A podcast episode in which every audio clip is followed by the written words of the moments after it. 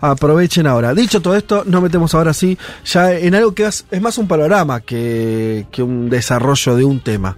Un Sí, pequeño claro. panorama de América Latina. Picadito latinoamericano, señor.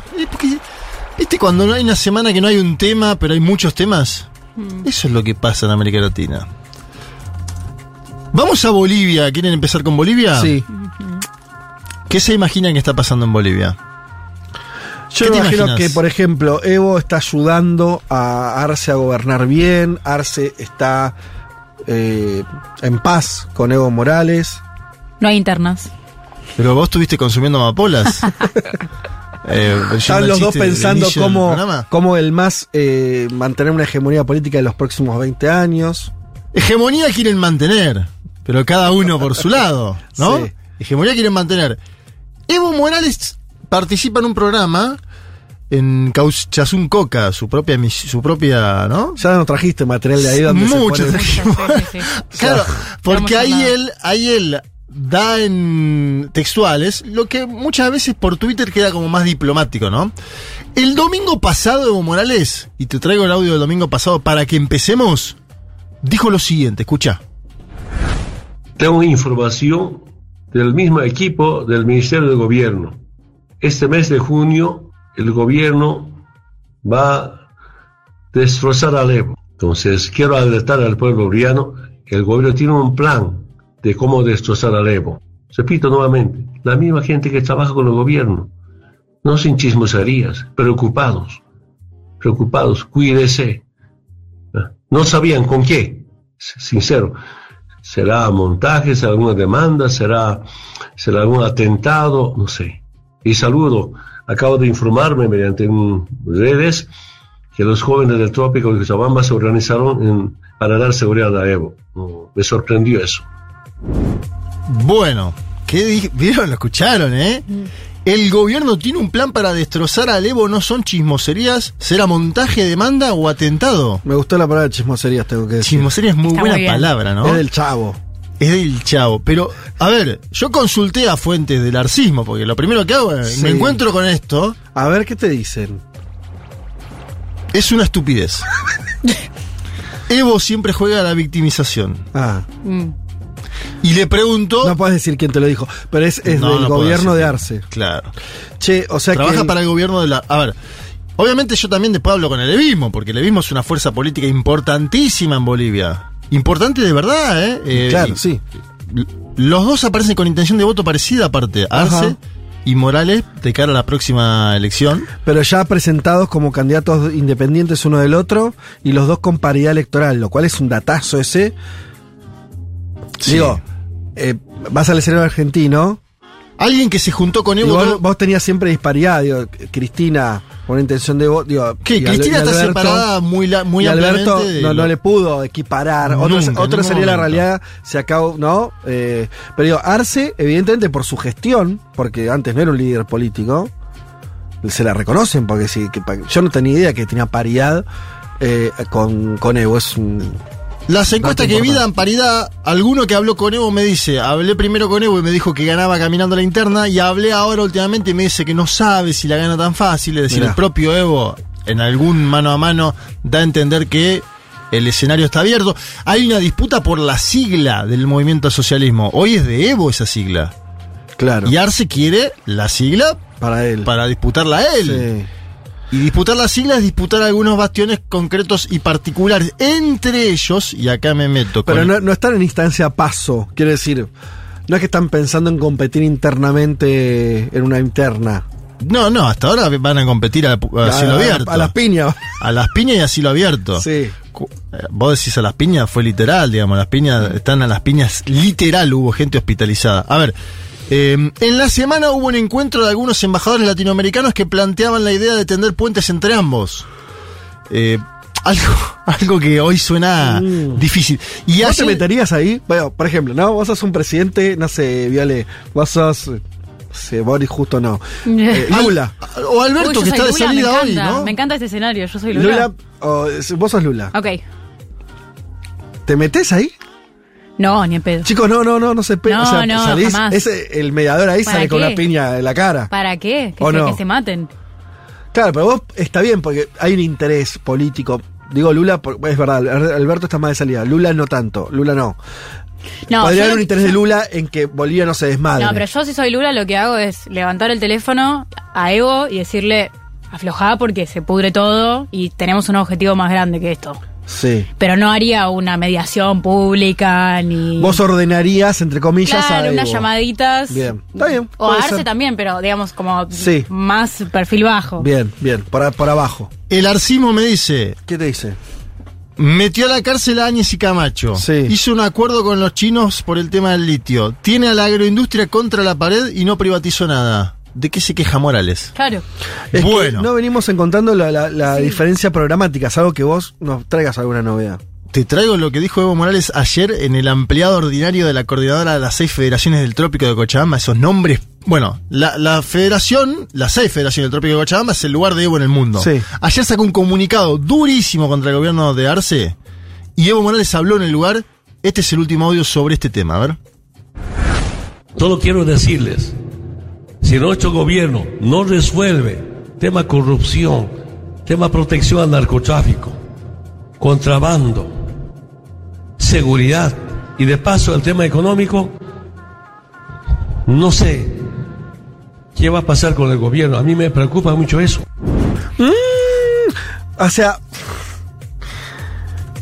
cuando vos, cuando eh, tus enemigos son el narcotráfico, o sea, cuando la acusación del gobierno es narcotráfico, inseguridad, la economía, o sea, parece una agenda muy indeterminada como crítica al gobierno, a la gestión del gobierno, ¿no? Muy Sí. indeterminada. Dice Morales que se está persiguiendo a quienes dentro del oficialismo son evistas. ¿no? Eso sí puede ser, pero eso es disputa política, Sí. no programática. Es que yo creo que es más una disputa política que programática. Ah, bien. Lo que sucede en Bolivia. Bueno, bueno. Eh, O sea, disputa de liderazgo, nada más, es eso, estamos viendo una disputa personal. O sea, es, es política porque cada uno representa a mucha gente, pero no hay, no hay, no se entiende bien si él tiene cuáles serían las diferencias de cómo está gobernando Arce, ¿no es cierto? No aparece A mí no me claro. quedan tan claras. Bien, eso, eso. y después tenés liderazgos intermedios, le hace Andrónico Rodríguez, que hoy están con Evo, que lo apoyan, pero que también hay cierta... Eso es interesante, Andrónico es un pichón salido de justamente ese Sí, lugar que vos dijiste. Hay cierta disconformidad en algunas bases del levismo. Yo digo para no hablar tampoco en nombre de Andrónico, que no tengo contacto con él. Pero en las bases del levismo hay cierta disconformidad con esta actitud de Morales de estar Mm. todos los días tuiteando Claro. que hay un plan contra él, que van contra él, que no. Está acusa- está tuiteando todo el día Morales. Todo, si vos tuiteas todos los días, decís todos los días que hay un plan contra vos. Y, no- y si no pasa mayores, no pasa nada. Por ahí en un momento va a haber un plan contra vos y Sí. vos ya lo anunciaste tanto. Sí. Bueno, eh, vamos a Venezuela. ¿quieren? Dale, dale.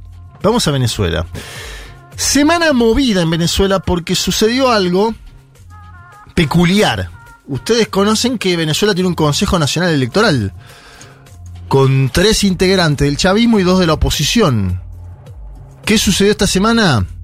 Pedro Calzadilla, el presidente del Consejo Nacional Electoral, un hombre afín al chavismo, al gobierno de Nicolás Maduro Moro, dijo, ¿saben qué? Me voy. Y esto obviamente genera, no sé si una crisis, cada uno lo quiere ver como, pero tiene que ir a la Asamblea Nacional ahora para designar un nuevo Consejo Nacional Electoral. Entonces, si el oficialismo tiene tres y la oposición tiene dos, ¿cómo se va a componer ahora el nuevo CNE? ¿Va a ser 4 y 1? ¿Va a ser 3 y 2? ¿Negociará Maduro con la oposición? ¿Se entiende? Se abre un nuevo escenario de disputa de cara a las elecciones del año próximo, 2024. Acuérdense que la plataforma unitaria, es decir, la oposición venezolana, tiene que votar en internas este mismo año. Escuchamos el audio de Pedro Calzadilla, el presidente del CNE, diciendo, muchachos, yo me voy. A ver. quienes suscribimos esta declaración hemos puesto nuestros cargos a la orden de la Asamblea Nacional para que sea el Poder Legislativo, facultado constitucionalmente, el que una vez más designe a un Consejo Nacional Electoral que represente el consenso y las aspiraciones de los sectores democráticos del pueblo venezolano. Bien, ahí pasaba el ex titular ahora, Pedro Calzadillo, del Consejo Nacional Electoral, abre una serie de preguntas, esto lo decía antes, ¿cómo se va a determinar la nueva composición del CNE? Si dialogará Nicolás Maduro Moros con la oposición para integrar a una parte de la oposición en el CNE, que es lo que le piden, que no sean todos los cinco tuyos. ¿no? Repetimos, el CNE es el órgano electoral. el Claro. que- En su que momento- Venezuela tiene mucho poder. En ¿no? su momento Maduro tuvo una mayoría absoluta ahí. Sí. Cuando la oposición dice, che, queremos volver a la disputa electoral después de no participar en el 2018, Maduro dice, ok, te voy a ofrecer dos lugares en el Consejo Nacional Electoral. Claro. Y ahora, este, esta nueva, este patear el tablero de parte del propio chavismo diciendo, nos vamos de acá, va a la Asamblea Nacional y van a tener que negociar de vuelta cuáles son las condiciones. Algunos dicen, el CNE no quiere organizar las primarias opositoras. Algunos dicen, dentro de la oposición, eso. Ajá. Lo que quiere hacer el CNE es una bomba de humo y no organizar el CNE las primarias opositoras. Lo cual abre un problema. ¿Cómo se organizan las primarias opositoras? Hoy por hoy todos los opositores venezolanos estarían participando en las elecciones o hay, como en general pasa, un sector que quiere participar en las elecciones y otro dice no hay que hacerle el juego a la dictadura. Todos adentro. Eso es un dato muy relevante Sí. y nuevo. Nuevo. No me acuerdo de la última vez que toda la oposición dijo participemos. Habrá en sido- elecciones a gobernadores en el 17. Toda la- ah, incluso la- los 17. sectores más extremos participaron. Sí, señor. En el 17 Mirá. se abrió una y le fue muy mal también. Pero hay una novedad. María Corina Machado, una señora que acá muchas veces trajimos audios y era tildada por algún sector, si querés más dialoguista, le pongo el nombre Capriles, como una señora que desvariaba. Esa señora ahora ha tomado un nivel protagónico en las calles. Hizo un acto, por ejemplo, ayer en Trujillo, un estado característicamente chavista, donde lle- llevó una multitud. Entonces la pregunta es qué está expresando hoy la candidatura de María Corina Machado, una la Trump eh, ya van a salir las notas en cinco meses, ¿no? Te digo, Sí. los títulos. Sí, van a ser El título eso. va a ser María Corina Machado, la Trump venezolana que ganó la Sí. interna. Si gana, si gana. Es que hasta ahora Corina Machado eh, expresaba una- un sector chiquito de la oposición venezolana. Bueno, yo también consulté, ¿No? me dicen sigue expresando ese sector chiquito de la política, porque la odia una buena parte de la propia oposición y la odia el gobierno. Ahora me dicen, por ahí se está expresando abajo un crecimiento electoral de María Corina Machado, que no lo sabemos, tampoco lo sabemos. Sabemos que lleva mucha gente a los actos, sabemos que se va a notar, sabemos que ella misma dio una entrevista en un medio que se llama Efecto Cocuyo, que es un medio mm, interesante para seguir la primaria opositora en Venezuela, porque hay entrevistas a todos los candidatos, entre ellos a Capriles, por ejemplo, una entrevista que ayer hizo Capriles. Y María Corina Machado dice, yo no divido la sociedad entre chavismo y antichavismo. Atención porque ella parece haber Mirá. consolidado el voto de extrema derecha Sí. y ahora está migrando hacia el centro. Da esa impresión. Vamos a ver, escuchemos a María Corina Machado. Bueno, en primer lugar, cada quien defiende su proyecto de país porque cree que es el mejor. Y yo creo que Venezuela necesita por primera vez un proyecto no socialista. Nosotros le planteamos y le ofrecemos a los venezolanos un proyecto de transformación de Venezuela liberal. Es decir, no el Estado el dueño de todo con la sociedad aquí abajo, sino al revés. Una sociedad que, es verdaderamente rica en todo sentido, en, en el plano cultural, intelectual, en el económico. Eso solo es posible en una sociedad abierta. Yo creo que esa división entre chavismo y antichavismo ya no existe. Lo que hay es una Venezuela honrada, trabajadora, que quiere vivir con valores, con honestidad, con excelencia y lo que yo llamo una costra súper corrupta, que no solamente se viste de rojo, por cierto. Bien, ahí estaba María Corina Machado, dirigente de la oposición al gobierno de Nicolás Maduro Moros, que toma protagonismo en la interna de la oposición. Habrá que ver qué sucede con otros personajes más conocidos en América Latina y el Caribe. Pongo el caso del propio Capriles, ¿no? Un hombre que hizo una muy buena elección presidencial contra Nicolás Maduro Hace 10 años. hace mucho tiempo, ¿cierto? Pero que tiene conocimiento nacional largo eh, todo ¿Cuándo, el conocimiento. ¿cuándo es el, ¿Cómo es el cronograma electoral brevemente? Elecciones presidenciales cuando hay el año que viene. El año próximo. Este y la primaria internas. opositora tiene que ser en octubre de, De la este año. oposición. Habrá que ver el oficialismo cuál es la carta que tiene que jugar. Me da la sensación de que hoy. ¿viste ¿Podría haber un recambio? Mm, difícil, ¿no? Que del chavismo digan, eh, Maduro no sigue, es tal, no. mover esa pieza sería difícil para el gobierno venezolano, ¿no? Porque abriría un juego de quién Mm. sería, qué será, Diosdado Cabello, será Delcy Rodríguez, vicepresidenta ejecutiva y a la vez ministra de Hacienda. Pero se especulaba con esto que estoy diciendo. Había algunos runrunes de cambios o de. de- de- Siempre suena a eso, lo más lógico en un gobierno que además dice somos nosotros contra el imperialismo, Sí, es que no haya movimiento escuchar lo que dice Donald Trump, es dejar a- al que está. Pero bueno, también es cierto que competencia electoral Si tan una- amplia. Si, si hay una competencia electoral real, cosa que no estuvo ocurriendo en Venezuela en los últimos años, por distintas razones, eh, bueno, claro, hay que ver, no, no sé, qué pulso tiene Maduro, qué nivel de desgaste tiene la sociedad. Después hay un debate sobre la dolarización, que hubo una dolarización de facto en Venezuela, que se impulsó desde las bases, podríamos decirlo, que el gobierno dejó hacer, esta famosa válvula de escape, y el propio gobierno ahora dice, che, me gusta la desdolarización que se propone en el mundo. Es, es llamativo eso, porque acuérdense, es un gobierno que siempre se dijo multipolar, el de Maduro, el de Chávez previo, pero que termina diciendo, bueno, que las fuerzas productivas hagan lo suyo, porque tenemos que salvar este país, ¿no? Claro. Y la fuerza productiva, ¿qué hace? El, Dólares. Dólar, dólar, dólar, dólar. Ahora, al estar sancionado el Banco Central venezolano, no entran dólares de los Estados Unidos de Claro. América. Los dólares que entran son de gente que se va fuera del Sí, país. los traen viene, ellos, los traen remesas. ellos. Y empieza por la base muy base, la circulación monetaria. Eh, supo ser del 70%, ahora es del 50%. Entonces hay un debate dentro del propio gobierno de qué hacer con la dolarización. Si impulsar más los bolívares, si no, el venezolano de a pie tampoco es que le cree mucho al bolívar. Esta es la otra cuestión, ¿no? Viste que en, eh, son las economías bimonetarias, como bien definió la abogada y vicepresidenta Cristina Kirchner. Vamos a Perú, señores. ¿Se acuerdan de los pedidos de elección anticipada en el Perú tras la vacancia y destitución de Pedro el profesor Castillo? Por supuesto.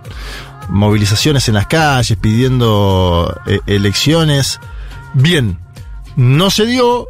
Dina Boluarte sigue eh, gobernando. Hubo en el medio 49 asesinatos de manifestantes durante su gobierno entre diciembre y marzo. 49 asesinatos de manifestantes. Tuvo que declarar Dina Boluarte en la fiscalía por estos asesinatos. Apareció la Comisión Interamericana de Derechos Humanos que habló de ex ejecuciones extrajudiciales en un informe sobre el propio gobierno de la presidenta, que además ahora está gobernando con la derecha peruana, con claridad, esto lo podemos decir, es un gobierno que es producto de la crisis que llevó a Castillo a la a esa medida suicida que tenía que ver con el Parlamento en un país donde cerrar el Parlamento tiene el nombre de Fujimori, ¿no? Eso fue lo que sucedió.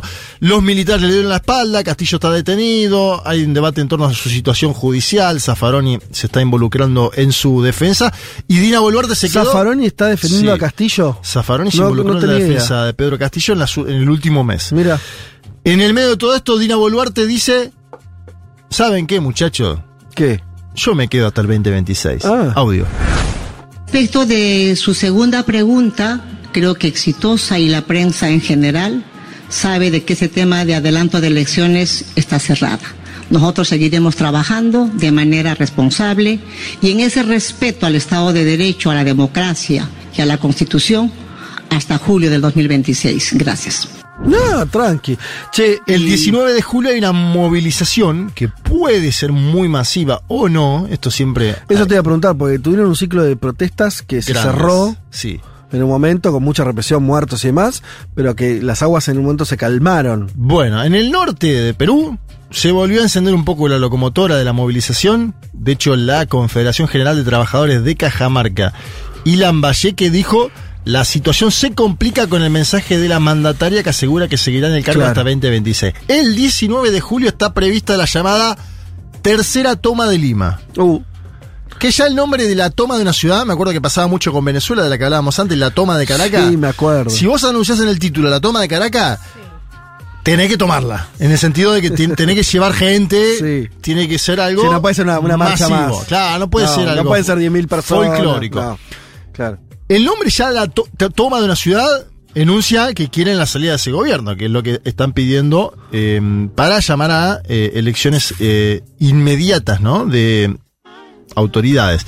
Y hablando de elecciones, y este es el último apartado, voy a ser muy breve, México, porque con México ustedes saben bien, Andrés Manuel López Obrador no puede ir a las próximas elecciones. México no tiene reelección ni siquiera en, en el eh, de un término. O sea, Exacto. sos presidente Eso. una vez y listo. Eso que para México en algún momento de su historia fue una bendición, hoy es una maldición. ¿Por qué? Es interesante porque, ¿viste por qué le pusieron eso?